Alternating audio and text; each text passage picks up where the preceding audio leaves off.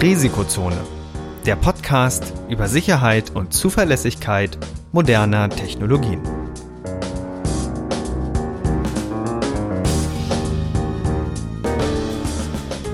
Heute mit Professor Dr. Andreas Noack und Viktor Gaske. Die im Podcast erwähnten Methoden und Werkzeuge für Angriffe dienen ausschließlich dem Bildungszweck zur Verbesserung der IT-Sicherheit. Es wird ausdrücklich angemerkt, dass unter anderem das Ausspähen und Abfangen von Daten sowie die Computersabotage strafbar sind. Unternehmensnennungen dienen, soweit nicht anders angegeben, nur zur Veranschaulichung von Sachverhalten.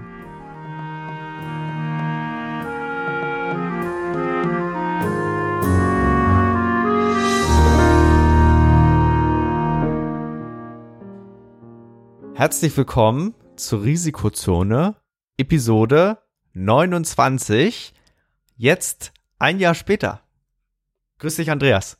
Hi, ähm, das, wir haben tatsächlich Jubiläum heute. Ja, also es, es, wir, wir sind jetzt in den Tagen, wo sich das jährt. Also am 1. Okay. 1. September letztes Jahr ging es ja los. Und es gab so eine äh, nullte Episode äh, schon äh, in den Tagen zuvor. Und äh, wir können jetzt stolz sagen, ein Jahr Risikozone. Ja, Wahnsinn. Das ist ja schon eine richtig lange Zeit. Kommt oh, ja. mir gar nicht so lang vor eigentlich. Ja, 29 Episoden haben wir schon gemacht. Es ist richtig, richtig viel. Und ich guck mal, ich kann eine Sache in unserem Programm aufrufen, wie lang wir kombiniert gesprochen haben. Das heißt, wenn man jetzt alle Risikozone-Episoden hintereinander sich anhören möchte, dann sitzt man schon einen Tag dran. Wow, das ist einiges und da haben wir richtig viel gelabert, glaube ich. Ja, und auch richtig viel vermittelt. Denke ja. ich, hoffe ich, hoffe ich mal. Äh, wir hatten ja einige Grundlagenthemen. Wir hatten auch ähm, un unsere sechste Episode, die Sonderepisode mit Sönko Huster. Mhm. Äh, mit dem mit der Linux-Geschichte. Äh, das war auch äh, eine richtig coole Sache. Und ansonsten viele Themen, die uns äh, über die über die Wochen äh, begleitet haben. Und das war irgendwie sehr spannend auf jeden Fall.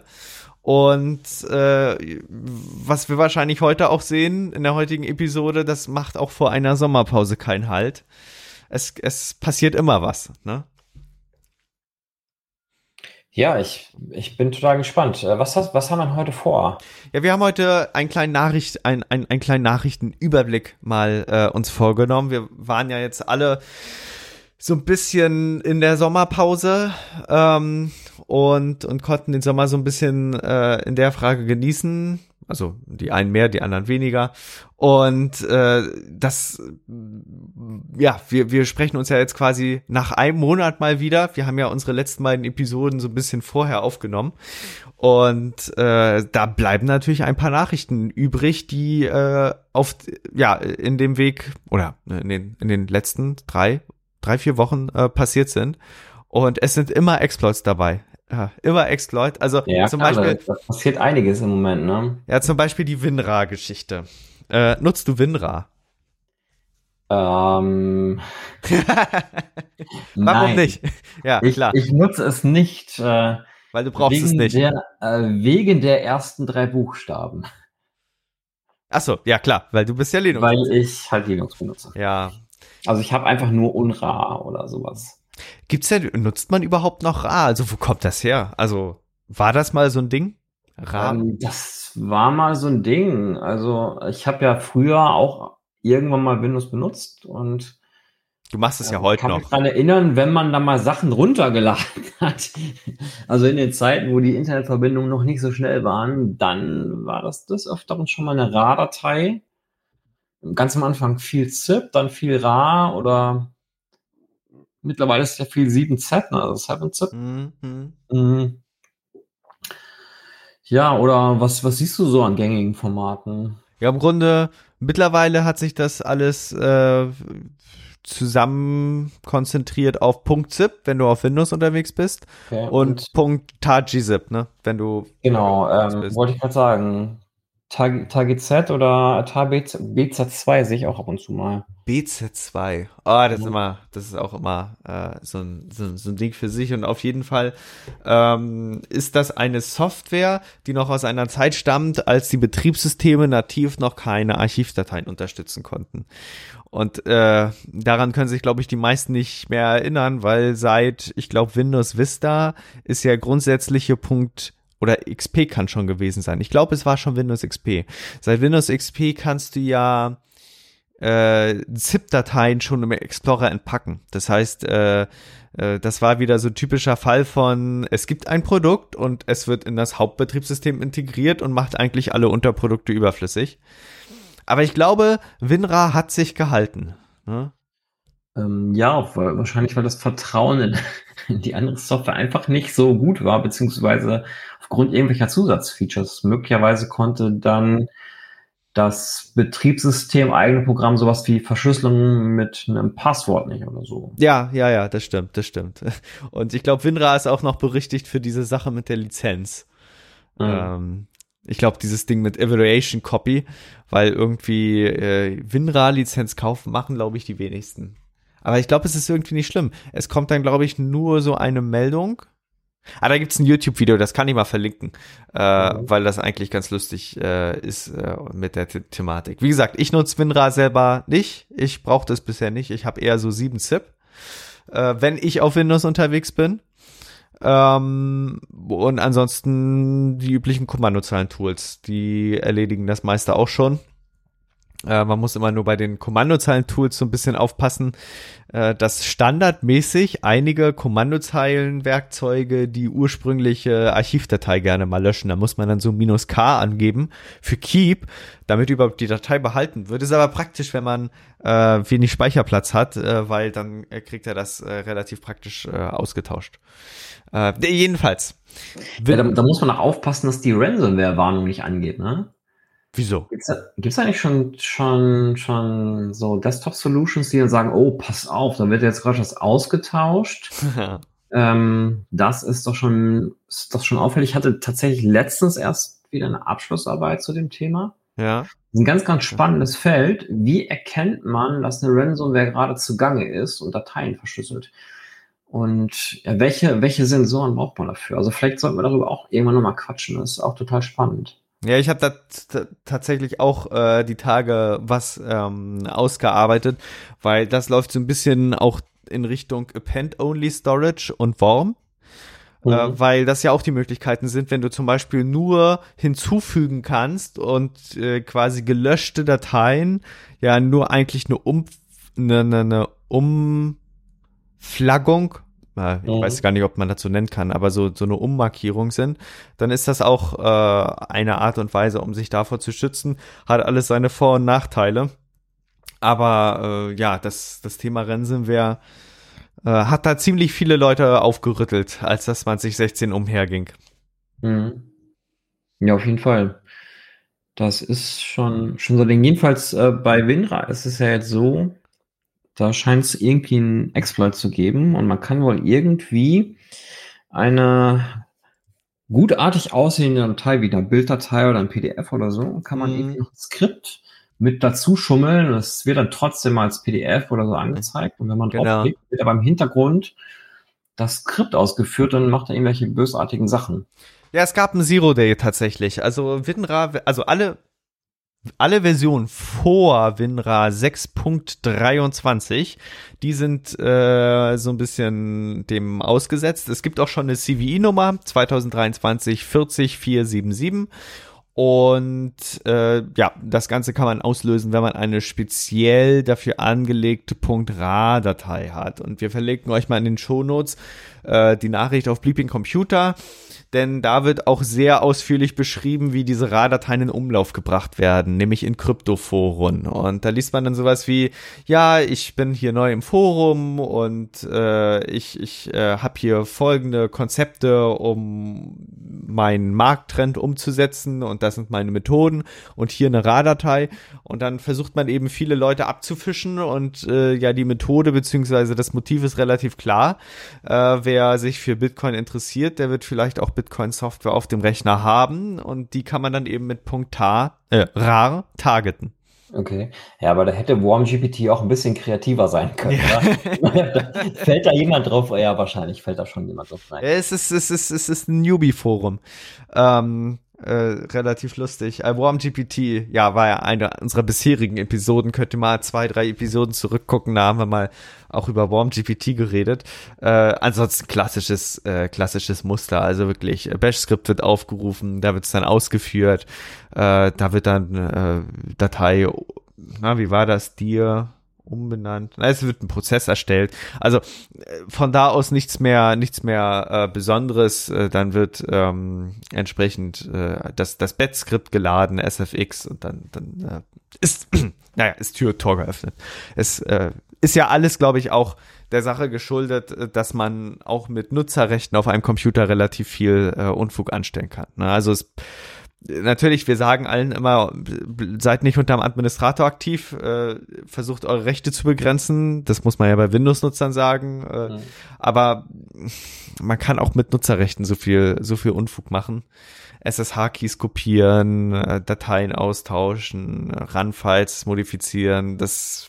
Das Dokumenteverzeichnis verschlüsseln. Ja, das zum Beispiel auch. Oder einfach das Dokumenteverzeichnis mitnehmen und dann verschlüsseln. Ja, genau, das ist ja der, der moderne Weg. Ne? Dann kann ja, man ja. einerseits eine Erpressung starten, dass die Dateien wieder entschlüsselt werden und zusätzlich noch das Zeug auf dem Schwarzmarkt verticken. Ja, also ein klassisches doppelseitiges Geschäftsmodell. Richtig, genau. Und äh, also ich habe ja mal mit der Polizei gesprochen oder mit dem, mit dem LKA und die haben gesagt, meistens ist das so, dass sie sagen, ja, wenn du das und das an Bitcoins bezahlst, dann kriegst du den Schlüssel zum Entschlüsseln und wir verkaufen das auch nicht weiter. Und oft lügen die halt. Das ja. heißt, die verkaufen das dann trotzdem weiter. Tja. Das heißt, äh, wenn man in so eine Situation kommt, denkt dran, Leute, die verkaufen es trotzdem, auch wenn ihr bezahlt, also bezahlt einfach nicht. Ja, und deswegen der gute Schritt ist äh, vorher Vorkehrung zu treffen. Also Vorsicht ist besser als Nachsicht. Wenn die, äh, die Software auf dem Rechner war, dann kann sie auch alles mitgenommen haben, auch wenn sie angeblich nur verschlüsseln wollte. Das können wir nicht oft genug sagen. Das ist richtig. Macht Backups. Das lässt macht sich Backups. Genau, das lässt sich alles so einfach mitnehmen. Äh, beziehungsweise die, die Rechner abkapseln ist auch eine Sache und, und da, da, da kommt man auch an so viele verschiedene Themen ran, wie, wie wild dann doch die Angriffe heutzutage sind.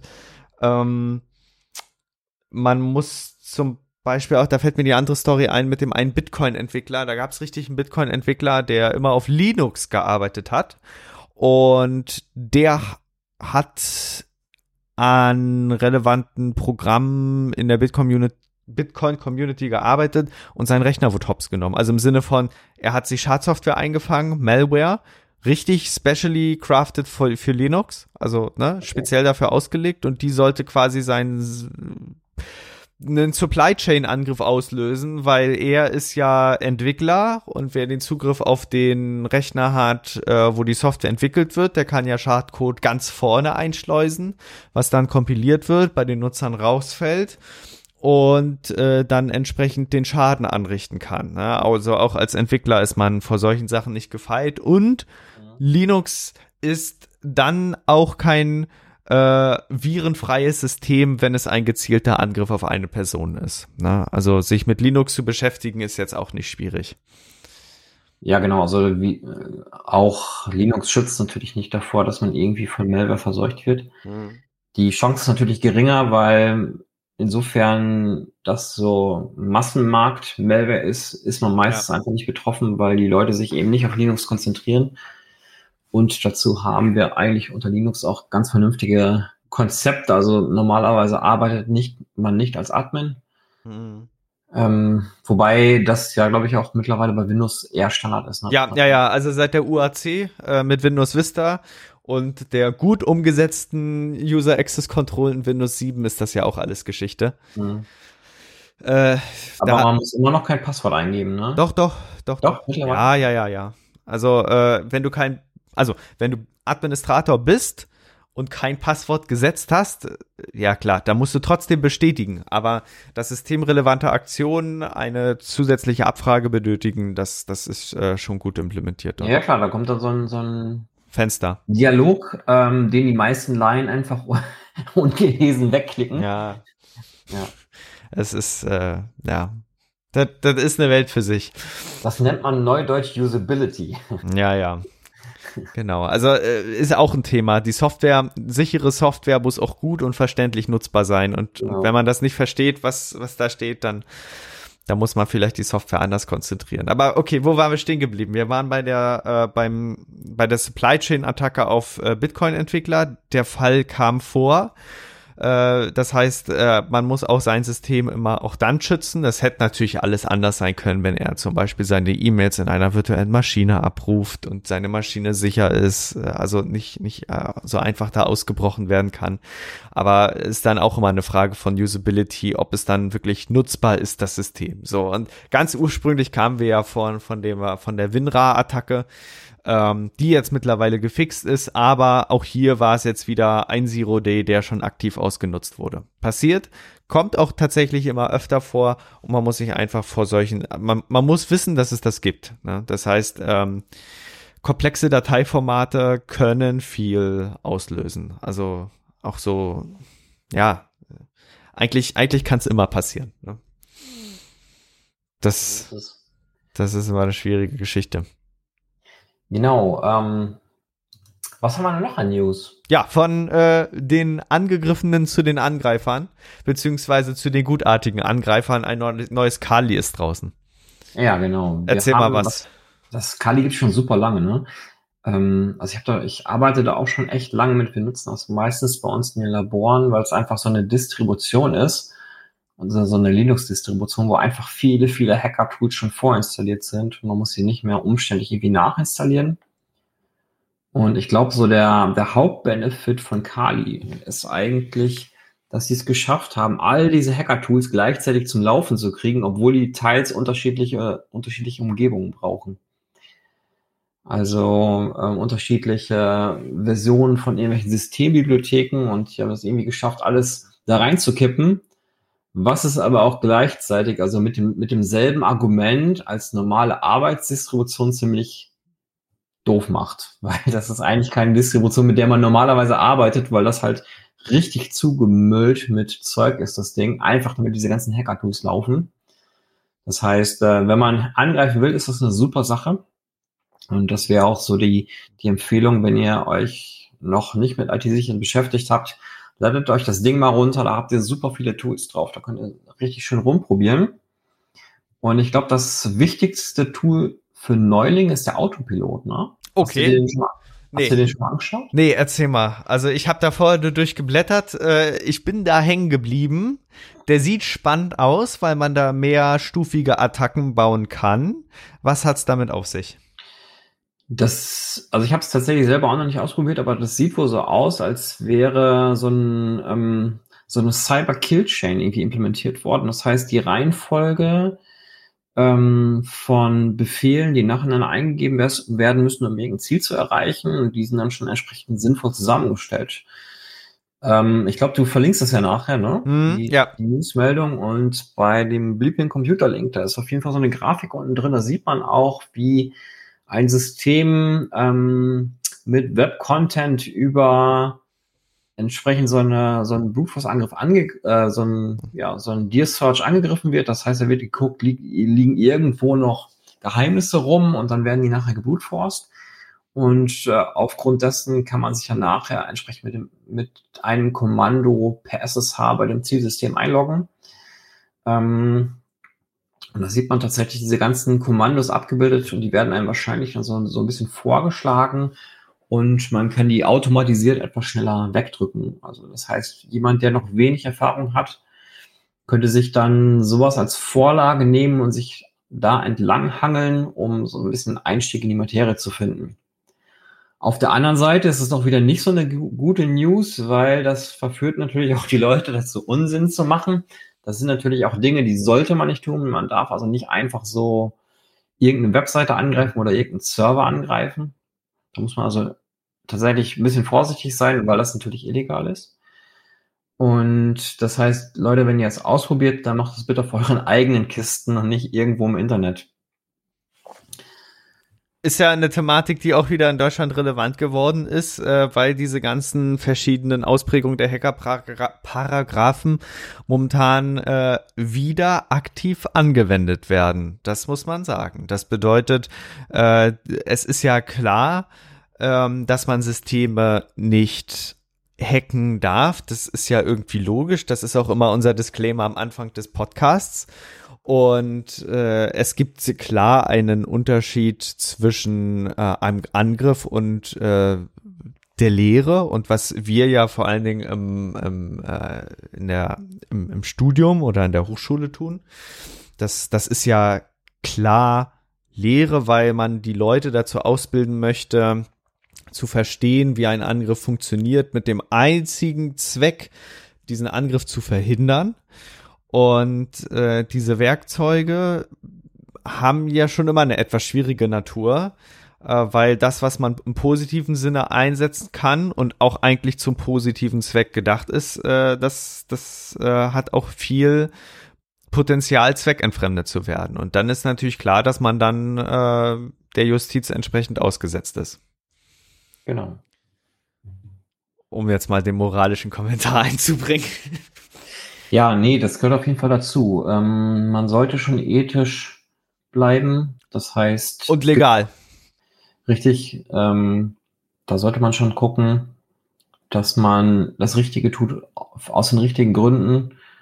Und ähm, das, was wir vermitteln wollen, ist ja vielmehr das Verständnis für diese Sachen und nicht äh, irgendwelche Links raushauen, wo man einfach irgendwas abtippt wo einem dann versprochen wird, was es für einen Effekt nachher haben soll. Ja, das, das ist schlimm. Ich glaube, das wird auch aber in den äh, Jahren jetzt immer schlimmer. Wir haben ja vorhin schon WarmGPT angesprochen. Wir sehen jetzt hier diese Automatisierungstools.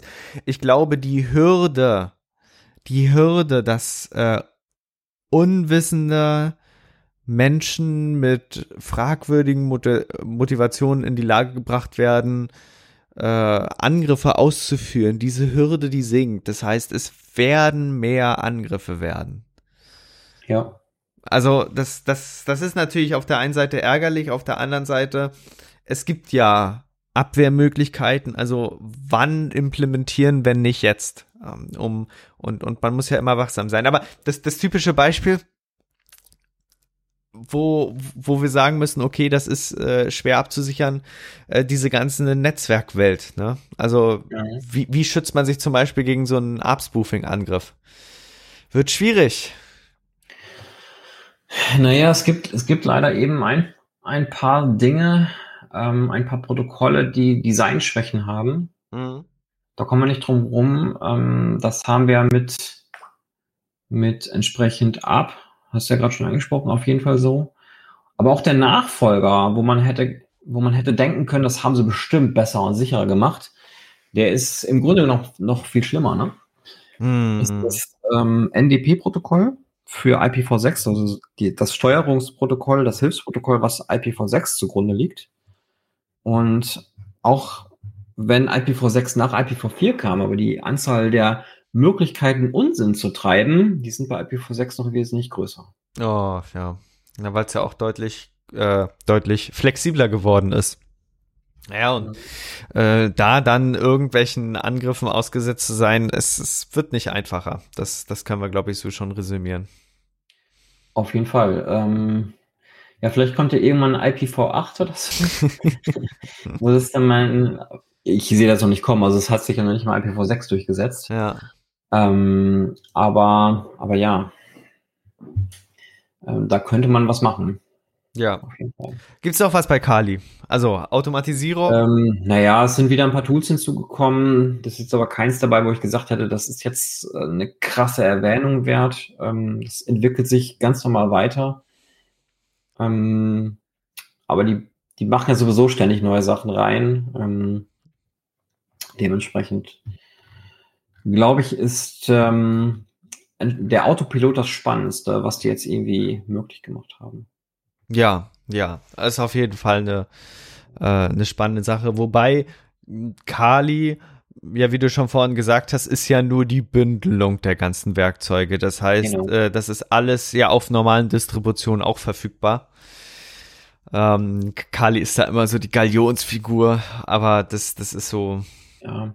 ja gut, dann muss man sagen, nicht alles, alles. Du hast ja normalerweise, wenn du jetzt beispielsweise ein Arc Linux nimmst oder so, ähm, bist du angewiesen auf ein, auf ein Repo, ähm, wo du deine, deine Tools rausziehst oder wenn du SUSE oder Red Hat nimmst, meinetwegen auch. Mhm. Und diese ganzen bösartigen Hacker-Tools, die findet man mittlerweile vermehrt irgendwie auf GitHub oder so. Ja. Und ähm, diese Sachen sind dann oft gar nicht in den, in den ja, Repos von den Distries vorgesehen. Das heißt, die sind dann schon ein bisschen exklusiver, weil die normalerweise kann man die nicht einfach so mit einem Kommandozeilenbefehl nachinstallieren. Also da muss man dann schon irgendwie was von GitHub runterladen, das manuell machen. Mhm. Und das fasst eben Kali ganz gut zusammen. Also, ich meine, oft ist es eben kein Problem, diese Dinger zu installieren, ähm, aber Kali hat sich schon mal die Mühe gemacht, die guten Tools rauszusuchen. Und das ist, glaube ich, der Mehrwert. Ir irgend irgendwann müssen wir mit Videopodcast beginnen, weil äh, du hast gerade gesagt, äh, in Anführungszeichen bösartige äh, Ha- Hacker-Tools. Und wenn Mhm. man das jetzt nur auf der Tonspur hört, das, das ist da ganz, äh, das, das muss man dann noch ranstellen. Ja, also es hat sich, es hat sich vieles gewandelt. Aber ich glaube, GitHub ist da schon eine Plattform, die da, äh, also die da etwas mh, im, im helleren Feld unterwegs ist. Also klar, ist ja, ist ja die ganz normale Austauschplattform. Äh, früher war das ja deutlich schwieriger, an solche Werkzeuge ranzukommen, wenn man sie Mhm. sich nicht irgendwie selber gleich entwickelt hat. Also ich meine, wer ARP versteht, der weiß, wie man, wie man so, einen- so einen Angriff dafür bauen kann. Wer RAW-Sockets versteht und das dann mit C anwenden kann, der braucht diese ganzen Werkzeuge nicht. Das war tatsächlich eins meiner ersten Hacker-Tools, die ich selber geschrieben habe. Zur Untersuchung und Forschung und Lehre. Ja, zur Untersuchung, wie das alles so funktioniert. Also fand ich sehr, sehr spannend. Nee, ähm, ich wollte damals unbedingt mal RAW-Sockets machen und habe Ja. tatsächlich ein Tool geschrieben, mit dem man ähm, Switch-Tabellen fluten konnte und Art-Poisoning machen konnte. Ach, krass. Also äh, es ist ja ganz interessant, welche Werkzeuge noch alles äh, RAW-Sockets brauchen. Zum Beispiel der DHCP-Server. Der braucht RAW-Sockets. Weil er in einem Zustand eingesetzt wird, wo noch keine, also er muss ja diese ganzen MAC-Adressen verdrehen können, ne? Weil die DHCP funktioniert ja so ein bisschen, äh, dass da, Ja, ne? ja, Und, macht Sinn. und das würde der Linux-Stack nicht zulassen. Und das führt zum lustigen Umstand, dass man manchmal einen DHCP-Server nicht per Firewall aussperren kann. Äh, Gibt es einen interessanten äh, Thread auf Stack Overflow, äh, wer zum Beispiel einen DHCP-Server betreibt und sagt jetzt so, ja, ich kann den da mit IP-Tables oder NF-Tables oder oder ähm, äh, diese klassischen Varianten blocken. Der, also ich glaube, der vom vom ähm, diese diese klassische Variante, ich weiß gar nicht, wie der heißt, I, IACD, na wie heißt der? DHCP-Server, I, Der CPCD oder was? ja, DHCP-CD, der hat doch einen ganz bekannten Namen. Der kommt von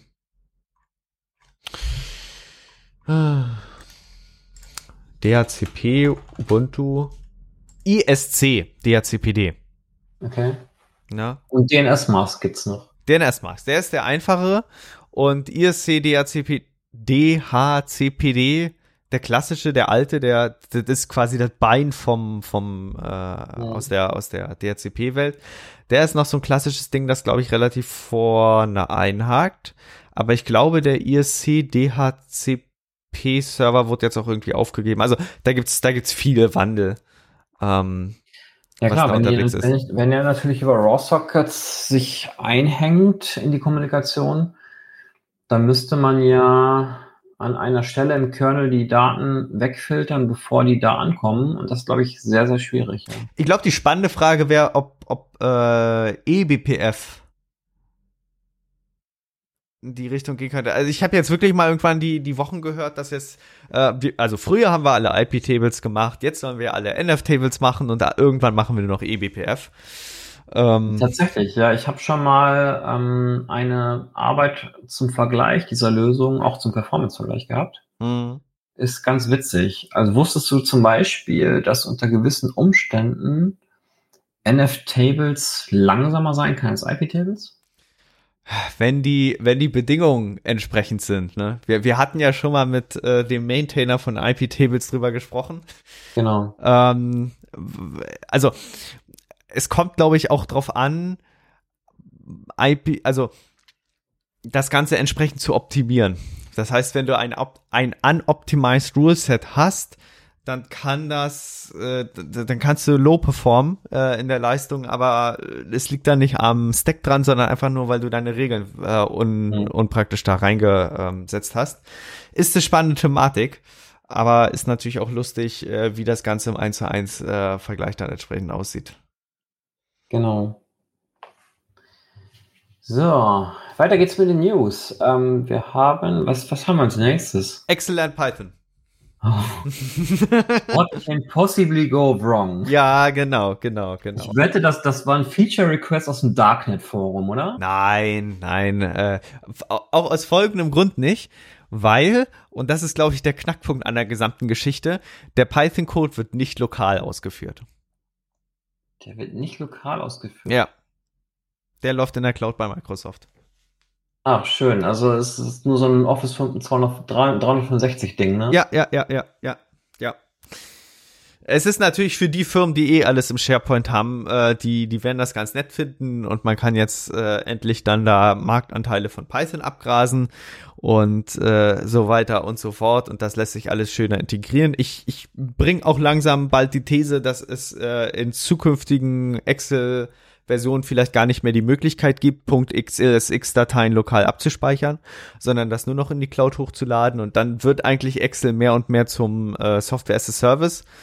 Und äh, da ist es dann irgendwann folgerichtig, bevor die Leute alle zu Jupyter für Data Science rennen oder irgendwelche Werkzeuge, um die Excel-Dateien zu bearbeiten. Da packt man das lieber selber ins Excel rein. Ähm, ich habe auch in, in einigen Kommentaren dazu gelesen, es wird es ist gar nicht so einfach äh, umzusetzen gewesen, aber sie haben es jetzt nach Jahren geschafft. Ja, was kann da schon schiefgehen? ja, was, was sagt die LibreOffice-Leute? Die LibreOffice-Leute, sie kennen wir.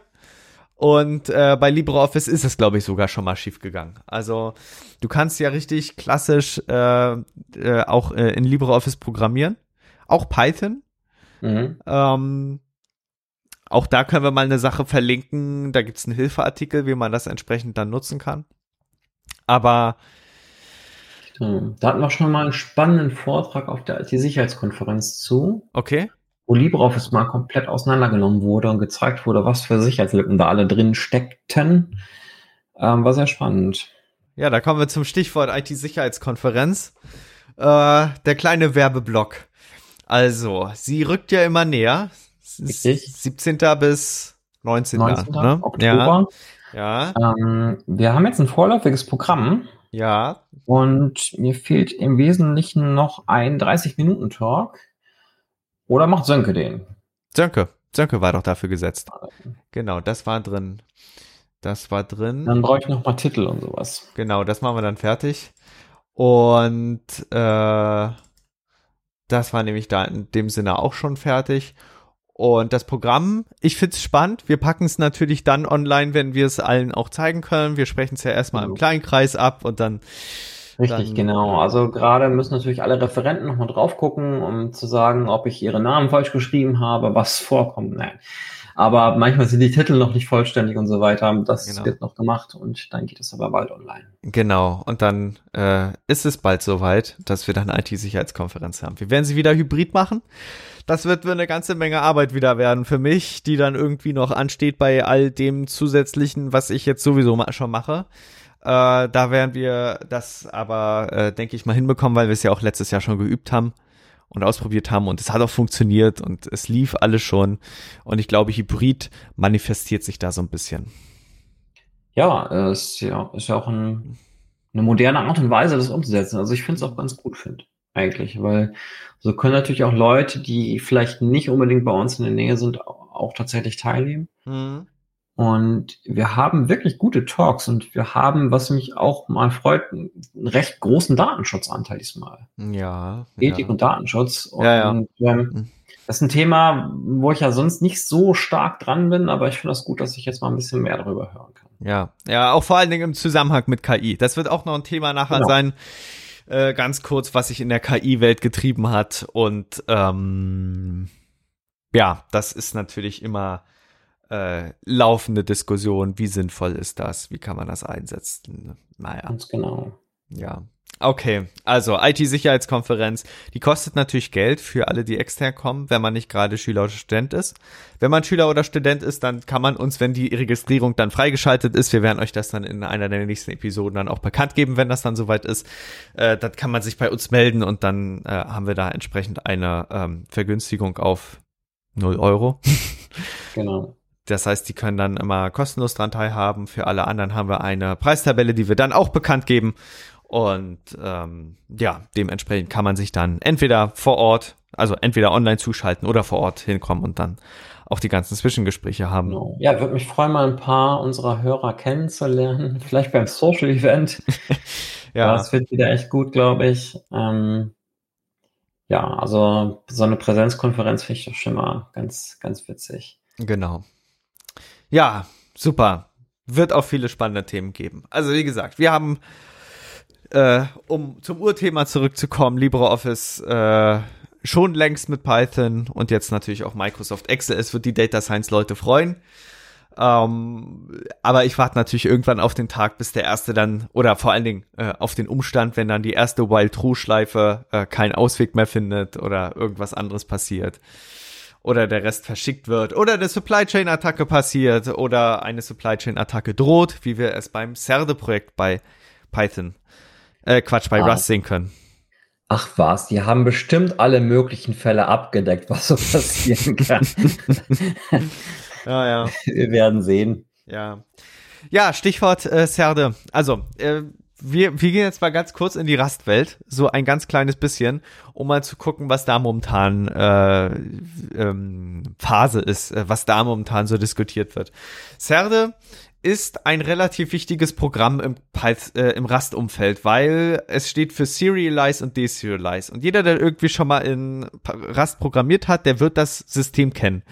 Äh, wir haben unter Python das äh, JSON-Package ja in der Regel dabei. Wir haben unter PHP in der Regel JSON Encode und JSON Decode dabei. Und Rust bringt sowas standardmäßig nicht von alleine mit. Das ist aber auch nicht schlimm, weil die Sprache so angelegt wurde, dass nur das Nötigste dabei ist. Das heißt, wer jetzt irgendwie etwas serialisieren oder deserialisieren möchte, das heißt im Grunde, sagen wir mal, ein Struct auf die Platte bringen, der wird um Serde nicht herumkommen.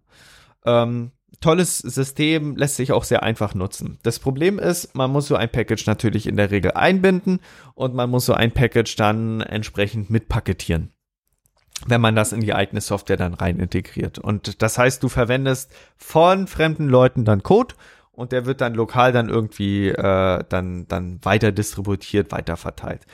Naja, und dieser Code, der liegt üblicherweise in äh, Quelltextform vor, so dass du wenigstens noch die Möglichkeit hast, theoretisch reinzugucken oder dass das von dir kompiliert wird. Und den Leuten von, ich glaube, Fedora war es, ist jetzt das erste Mal aufgefallen, hoppla, äh, Serde liefert ja jetzt nur noch Binaries, also vorkompilierte Programme aus. Und das äh, bringt natürlich äh, Sorgen äh, mit sich äh, hinsichtlich der, der Supply Chain Angriffe, weil ich habe es ja gerade schon erklärt hier mit äh, Bitcoin, ne, mit diesem äh, äh, Entwickler aus der Bitcoin-Community, dessen Rechner übernommen wurde. Da muss es tatsächlich nicht mal bösartig sein äh, seitens der Entwicklerseite, aber solche Supply Chain Attacken, die können eben tiefgreifend dann da mitwirken, wenn dann Pakete nur noch binär ausgeliefert werden und den anderen Leuten, den kommt so ein bisschen so so ein kleiner Moment hoch äh, von einer anderen Software aus dem .NET Umfeld, die hat tatsächlich das Verbrauen Vertrauen dementsprechend missbraucht, indem äh, Tracking-Software einfach im Code platziert wurde. Äh, da werde ich auch die Nachricht mal vom Bleeping Computer mitschicken. Da kann man sich das mal angucken, wie das auch sah. Das ist ziemlich übel, weil im Grunde der Tracking-Code obfuscated wird. Ne? Da, da ging es dann im Grunde drum, äh, es sollten die E-Mail-Adressen vom Rechner, die in Git hinterlegt sind, irgendwie dem Telemetriedienst verschickt werden, wenn ich mich richtig erinnere. Und das kommt natürlich blöd, blöd an. Ne? Das ist, das ist, äh, ist blöd einfach. Und natürlich, man ist so einer Sache dann entsprechend, äh, da, da, da ist man schon auf halb acht, wenn man dann äh, mal, mal, äh, also da, da schrillen dann die Alarmglocken, wenn man dann sieht, okay, noch ein Package, was jetzt nur noch binär ausgeliefert wird. Ne? Ganz genau. Ja, dass diese Supply Chain Attacken, ähm, die da auch so ein bisschen mit einhergehen, das, das sind schon fiese Dinger, weil man die eben so schlecht erkennen kann und ähm, vor allen Dingen nicht nur schlecht erkennen, sondern auch schlecht beseitigen kann. Ja. Weil man ist ja oft auf diesen Teil der Software angewiesen, den man da hinzugesteuert hat und wenn man den plötzlich nicht mehr nutzen kann oder austauschen muss, dann kann das schon bedeuten, dass einiges umgestellt werden muss an der Software und das ist oft doof. Ja, ja, ja. Aber es gibt auch besänftigende Stimmen, die sagen nämlich, äh, Leute, wer von euch liest sich überhaupt den Quellcode einer Software durch, die ihr nutzt? Das Argument äh, ist natürlich, ähm, also es ist eher ein moralisches Argument. Ähm, es ändert ja nichts an der grundlegenden, zugrunde liegenden Problematik. Aber muss man eben wissen, also die Leute, die Rust einsetzen, Cerde einsetzen, passt auf äh, und äh, ja, ihr müsst einfach nur wissen, was da im Hintergrund passiert. Ja gut, aber kann man nicht, das, das wäre doch eigentlich ein Deal, wenn man sagt, der Quellcode von einem Projekt kann da runtergeladen werden und wenn ihr den kompiliert, dann kommt dieser Hashwert raus und dieser Hashwert, den könnt ihr prüfen für die beiden. Reproducible Builds wäre eine spannende Geschichte, ja, ja, mhm. wäre eine, wär eine spannende Geschichte. Ich weiß tatsächlich nicht, wie weit das Rust-Projekt in der Frage ist. Also hm, es gibt andere Projekte, die sich das ja sehr, sehr doll auf die Fahnen geschrieben haben, zum Beispiel das Debian-Projekt, die versuchen alles zu reproduzieren oder reproduzierbar zu machen. Ähm, da fällt sowas vielleicht auch auf äh, ja, also die, die Kritik bei Rust äh, richtet sich auch tatsächlich eher an das fehlende Opt-out. Das heißt, du hast momentan gar nicht so einfach die Möglichkeit, dich äh, in der Paketverwaltung von Rust äh, an diesem Vorkopf, dieser vorkompilierten Binary zu entziehen. Da mhm. schauen wir einfach mal, was sich, was sich über die nächsten äh, Wochen da ermöglicht. Ich habe hier auch tatsächlich mal den, den Build, beziehungsweise den äh, das Issue offen. Ich weiß gar nicht. It's only supported by Margaret. Refeel to do the work. Publish the fork. Different name separately. Ich glaube, die ändern das nicht. Ne? Mhm. Also der, der, der, einer, scheinbar einer der Entwickler hat da geschrieben, ne, es ist the only supported way to use the macros that are used if there's an implementation work. Someone should be free to do that work, which, na, wollen sie nicht, wollen sie nicht. Also, müssen wir uns bei Serde mit anfreunden. Ähm, aber na gut, äh, das ist eben die neue Entwickler-Community. Also das ist so ein bisschen auch so der die die die äh, Geistesänderung, die man da so beobachten kann. Jetzt wo immer mehr Werkzeuge sich so ein bisschen wie NPM aufbauen und so. Also wirklich früher früher war es ja noch so, wenn du C oder C++ Programme entwickelt hast, klassisch hast du alle deine Pakete lokal installiert und konntest dann entsprechend Bibliotheken nutzen und das, das lief auch in dem Sinne alles und jetzt kommen diese neuen Systeme mit ihren virtuellen Umgebungen, mit ihrem ganzen äh, dynamischen Gelade, was im Grunde nur Sicherheitslücken reinbringt. Muss man mögen. Also im sicherheitskritischen Umfeld äh, da führt, glaube ich, bis heute nicht viel an C oder C++ vorbei. Einfach weil alles das, hat ja mal Brian Kernighan gesagt, alles das, was du nicht selber, was nicht selber bei den Tisch ging, kannst du auch nicht als sicher betrachten. Entweder hast du den Code ja. gelesen oder du hast den selber geschrieben. Ja, gut. Ähm, aber mittlerweile ist es ja auch gar nicht mehr so einfach, so große Projekte wirklich komplett durchzulesen. Also ich kann mir schon vorstellen, dass das nicht alle Leute machen. Ja, ja, ja, klar. Oder klar. wie siehst du das? Ja, aber die Dateiformate werden auch immer komplexer. Also wenn du dir zum Beispiel so einen JSON-Parser anguckst, den will ich nicht selber schreiben. Also da bin ich schon froh, wenn es den geschrieben gibt, weil du da auch selber verdammt viel schief machen kannst. Also so, so ein Parsing. Also ja, ärgerlich. Ärgerlich, wenn die Projekte dann äh, solche komischen ähm, Richtungen da einschlagen. Aber ich schaue mir das nochmal bis zur Veröffentlichung dann äh, kurz an. Vielleicht, vielleicht gibt's da einen Punkt, den ich übersehen habe. Ich hoffe, da gibt's was oder die Entwickler lassen sich in den nächsten Wochen umstellen. Wir können da so ein bisschen mal dranbleiben, aber ähm, da muss man dann schauen, äh, wie sich das, wie sich das entwickelt. Ja, Source Code. Na gut. Na gut, na gut, na gut. Ja, letztes Thema für heute. Äh, ich habe im Grunde alles Wichtige durchlaufen, was so Security betrifft. Ich glaube, du hast auch alles angesprochen, was du ansprechen wolltest. Genau. Dann bleibt nur noch KI übrig. Ähm, Minute 44, ich schreibe mir das schon mal rein, dann ist das nachher beim Zusammenschneiden einfacher. Äh, Lama 2 kam die letzten, äh, na, ich muss ja mal die Timeslots, die, die Timestamps setzen. Ich muss ja im Nachhinein immer mir eine komplette Folge anhören und dann okay. in etwa wissen, wann wir jetzt welches Kapitel begonnen haben. Und äh, da ist es schon praktisch, wenn man das dann gleich während der Aufzeichnung macht. Also, ähm, Facebook hat was Neues veröffentlicht, äh, jetzt vor einigen Wochen. Facebook ist ja relativ aktiv in dieser ganzen KI-Welt. Und das ist eben das Spannende bei Facebook. Äh, man mag zwar sagen, dass die Praktiken im Social Network immer etwas schwierig sind, aber bei der KI-Community trägt Facebook beziehungsweise Meta, Meta AI, relativ viel bei. Und das neueste Modell, was die jetzt veröffentlichen haben oder veröffentlicht haben, ist Lama 2. Das ist äh, im Grunde ein LLM, das im Grunde mh, mm, so eine Art ChatGPT fürs eigene, für die eigene Infrastruktur ermöglicht. Komplett abkapselbar, betreibbar. Also nicht online, kannst du dir auf deinem eigenen System installieren, solange du die genü genügend GPUs dabei hast. Und äh, ja, äh, jetzt kommerziell mit kommerzieller Lizenz. Das bedeutet, du kannst das System, was da jetzt äh, entwickelt wurde von Facebook für dich kostenlos kommerziell einsetzen, solange du nicht ein großer Megakonzern bist. So und äh, natürlich auch die entsprechenden Bedingungen einhältst. Da ist eben der einzige äh, auffällige Kracher jetzt erstmal, dass du, dass, dass ähnliche Megakonzerne das nicht nutzen dürfen, aber äh, kommerzielle Nutzung als freigegebene Möglichkeit ist schon eine spannende Sache, dass das möglich ist, ne? Ja. Ja, ich ähm, ich finde es gut, wenn man der Community was zurückgibt. Ja. Ja, es ist äh, auch für die Forschung äh, eine relativ nette Sache, weil damit können wir wieder arbeiten, um weitere Werkzeuge zu bauen, über die wir dann wieder Paper schreiben können und äh, dann eben ja verschiedene Signal- oder oder technische Werkzeuge dann entsprechend verbessern können. Also mir fällt da einiges ein und äh, das können wir dann in den nächsten Monaten uns auch mal angucken und vielleicht gibt's dann bald was, über das wir dann berichten können. Und äh, das wäre auf jeden Fall eine coole Sache, wenn's da, äh, wenn wenn wenn es da eben Möglichkeiten gibt und Facebook ermöglicht da äh, tatsächlich interessante Forschung. Ne? Genau. Auch wenn der Open Source Begriff da mal ein bisschen schwierig ist. Also hm, ja. also offiziell heißt es Open Source, so nennen sie es, glaube ich.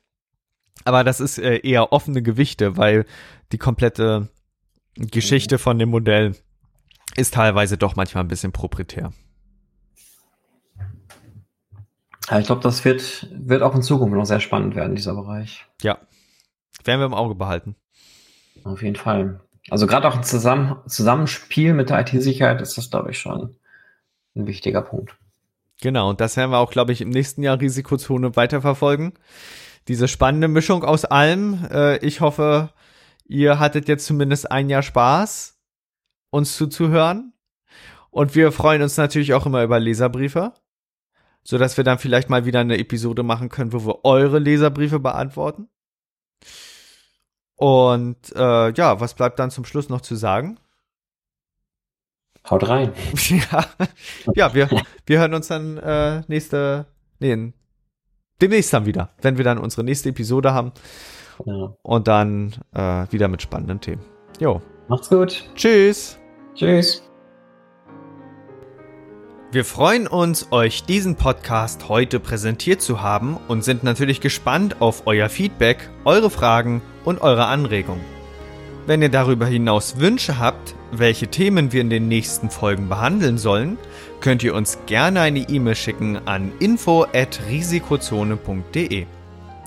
Dieser Podcast ist jung, deswegen freuen wir uns umso mehr, wenn ihr uns unterstützt, indem ihr den Podcast auf Spotify, Apple Podcasts Google Podcasts, YouTube oder der Plattform oder dem Podcatcher eurer Wahl abonniert und uns auf Twitter at Risikozone folgt. Kommentiert, bewertet, sprecht über uns und erzählt es eurer Familie und euren Freunden. Für die Musik bedanken wir uns bei Jason Shaw von audionautics.com. Freut euch auch nächstes Mal wieder auf spannende Themen und interessante Einblicke. Weitere Informationen zum Podcast, den Episoden sowie den Show Notes könnt ihr jederzeit unter risikozone.de abrufen. Bis dahin wünschen wir euch eine wunderschöne und erfolgreiche Zeit. Auf Wiederhören.